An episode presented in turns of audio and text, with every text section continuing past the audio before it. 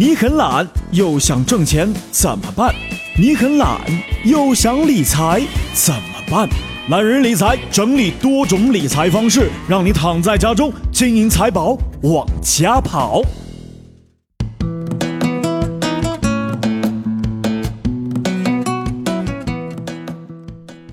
Hello，各位好，我是一南，欢迎收听懒人理财，跟随一南一起来挣钱。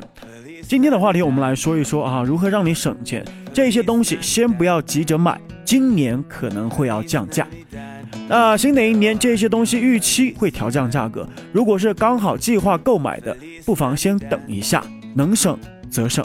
首先，我们来关注的是房子。二零一五年十二月十八号到二十一号召开的中央经济工作会议提出，要鼓励房地产开发企业顺应市场的规律，调整营销策略，适当的降低商品住房的价格，鼓励房地产开发商降低价格。这个对广大的渴望买房的民众无疑是一大利好，购房花销有望得到实质性的降低。好了，再来看下面的一样东西啊，澳洲和韩国的进口食品。中韩中澳两个自贸协定于二零一五年十二月二十号正式生效，并且是实施了第一次的降税。二零一六年的一月一日起呢，两个协定将实施第二次降税，关税削减幅度会进一步的扩大。海关总署的副署长孙义彪表示，中韩中澳自贸协定实施后，最直接的实惠就是由关税减让带来的进口货物成本的降低。韩国的小商品以及它的特色食品深受中国消费者的喜爱，澳大利亚的龙虾、红酒等也备受欢迎。那随着中韩中澳自贸协定的实施，上述产品会逐步的降低关税，并且呢最终实现零关税，给中国消费者带来更多的选择机会。好了，再来看看下面一样东西哈，进口的服饰。自二零一六年的一月一号起呢，中国将对进口关税进行部分的调整，其中以暂定税率方式降低进口关税税率相对较高、进口需求弹性较大的箱包、服装、围巾、毯子、真空保温杯、太阳镜等商品的进口关税。那随着进口关税的降低，上述商品有望出现降价，从而为热衷进口商品的消费者节省一笔支出。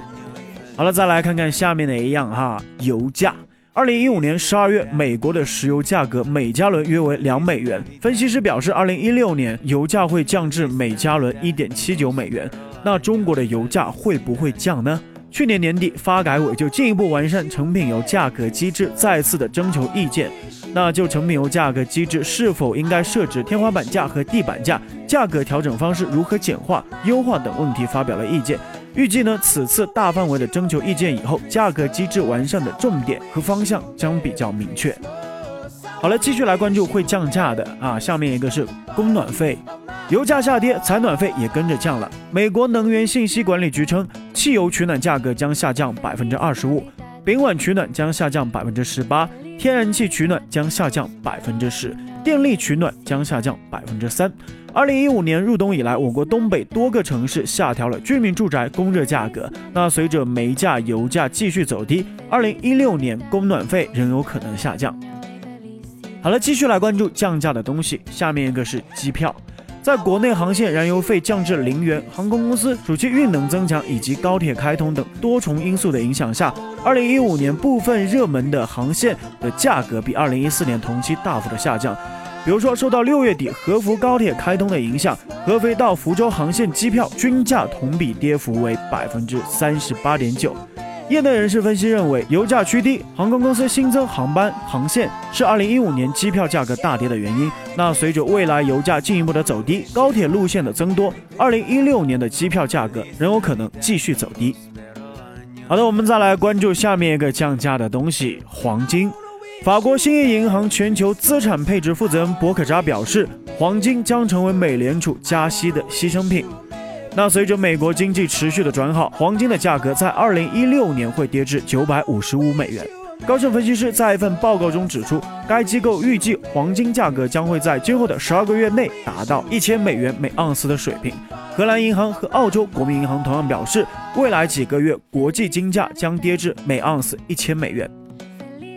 好的，我们再来看看降价的还有电脑。据市场研究公司发布的最新数据显示，二零一五年第三季度全球 PC 出货量同比下降百分之七点七。据国内的首份中国城市阅读指数研究报告显示，手机作为新兴的移动阅读方式，其影响力已经远远超过了纸质图书，甚至包括电脑。据分析，从二零一二年下半年开始，通过电脑阅读的人数就已经开始下降。人们获取阅读最常用的途径就是手机。消费者更多关注的是手机和平板电脑，台式电脑和笔记本电脑的需求已经开始减少，再加上市场过于饱和，自然就会降价了。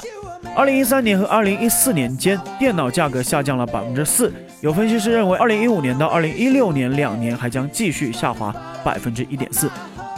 好，我们继续来看下面一个降价的，就是无人机。那作为一个新的产品类别，定位消费市场的个人无人机，在过去的五年里走过了漫长的发展道路。他们一开始是玩具飞机，后来演变成为了业余航拍摄影师的使用工具，最终发展成为相当复杂的定制式飞行器。那如今很多的公司，比如说我们中国值得骄傲的大疆科技。都在提供简单易用、价格实惠的消费类无人机，而且呢还能应用于商业的领域。随着无人机生产公司越来越多，竞争也越来越激烈，也拉动了价格的下跌。二零一六年进军无人机行业的 GoPro 产品的价格预计降低至了一千美元。好了，我们继续来关注一下价格走低的一样东西，也是今天来盘点的最后一样哈，古董。二零一五年，在香港春季拍卖会上，曾经辉煌的老牌当代艺术家们延续了去年的暴跌行情，作品上拍量少，而且少有人应价，成流拍重灾区。来自中国拍卖行协会的数据显示，截至二零一四年秋拍，十家样本艺术品拍卖公司成交额在一百万元以上的拍品件数，已从二零一一年春拍时占比例百分之十点六，下降到了二零一四年的秋拍不足百分之五。那一千万元以上的拍品数量从同期的百分之一点一下降到了百分之零点三。由于需求减少、市场低迷和品位的变化，收藏品价格近几年一直在下降。这个趋势二零一六年有可能将继续，可能给精明的收藏家带来买入的机会。好了，以上就本期的懒人理财，跟大家盘点了二零一六年可能会降价的一些物品，希望大家来关注一下。如果想了解更多的财经知识，欢迎关注懒人理财的公众号。如果想听到更多一南的节目，欢迎在喜马拉雅搜索 DJ 一南，一是独一无二的一，南是七彩云南的南。我在云南给你一个温暖的问候，我们下期不听不散，拜拜。